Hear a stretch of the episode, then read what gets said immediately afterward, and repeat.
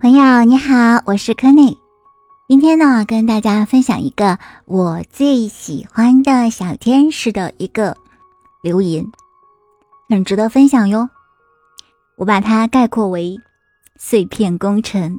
我曾经在我的灵魂手账里面提到过，如果你在你的这一世遇到了你的双生的话，那么你会有一个明显的感应，就是你过去遇到的人事物，尤其是跟你关系特别要好的，类似于像灵魂伴侣一样的朋友呀、家人呀等等等等，其实他们都是你的双生的碎片。那么这个。我们曾经提到过，碎片是指什么意思呀？有些可能是思想上面的一个碎片，也就是说，你的双生的身上的一些东西，他的思想可能会在这个人这里分布一点，在那个人那里分布一点，然后等等等等的分布，有也也有可能是那种外表呀、气质呀等等方面的这个碎片都有可能。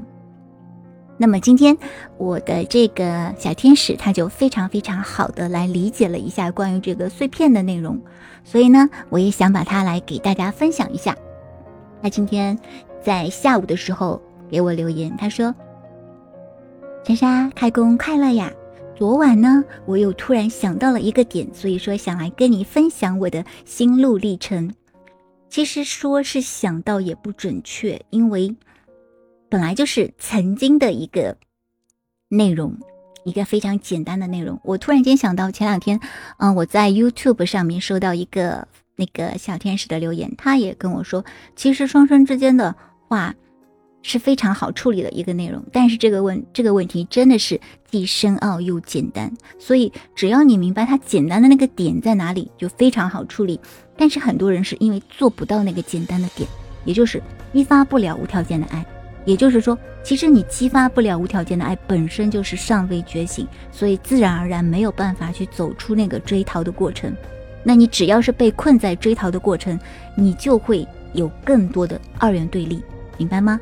就会有更多的负面的能量，所以有些人才会觉得，甚至产生了一些仇恨的心理等等等等。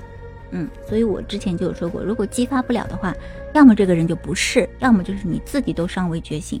只有这么两种情况，那么我们继续来说关于这个碎片的内容啊。那这个小天使他就跟我说，他说，就是一种非常不一样的感觉，就是我刚才说这个点呢，是他曾经就知道的一个简单道理，就好像是类似于把自己知道的一些公理或者公式重新进行了一遍推导。他说他前两天呢，又跟一个。嗯，跟他的双生还有几个好朋友一起坐在一起，进行了一个圆桌会议一样的东西。那么他的双生的其中的一个关系很好的一个朋友，就发生了很大的改变，好像也是突然之间，又有很多关于人生跟自由方面的很多观点，好像就是突然间就是感觉到彼此之间很契合，然后大家都会惊叹这个事情，然后。这个感觉就好像是他的双生影响了他身边的那些人，让那些人都产生了巨大的变化。然后呢，他当时就想到了关于碎片这个定义，也就是说，他的双生所接触到的人和事物，其实都是，就是我说的这个小天使，都是他的碎片。而反之亦然，也就是说，这个小天使他接触到的人事物，包括他要好的朋友，也是他的双生的碎片。所以，这是什么意思呢？也就是说，其实确确实实，他跟我说，就是他的感受，就是在这个世界上，确确实实，我们在蓝星上面，什么是二元对立？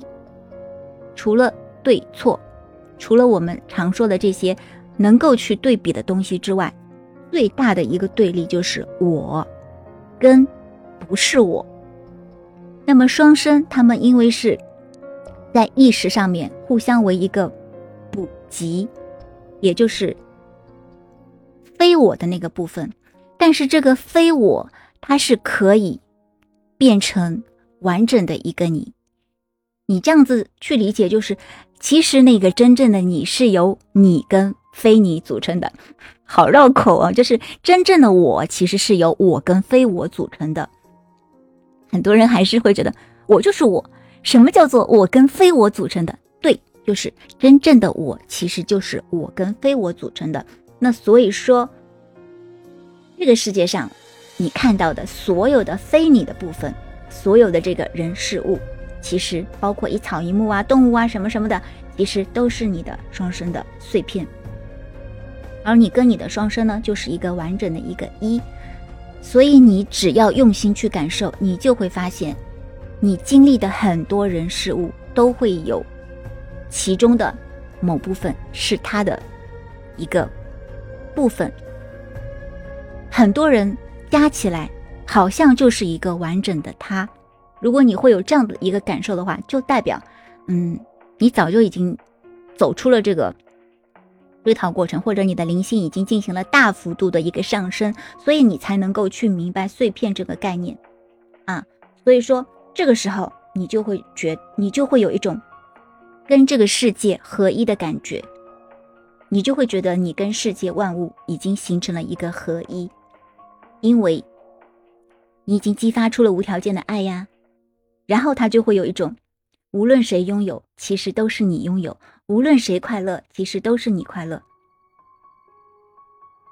他自己跟我说：“他说这确实不是一个新鲜的论道，但是当你重新再去推导出来的时候，你自己会明白，那是一种全新的、全然的不同的感受。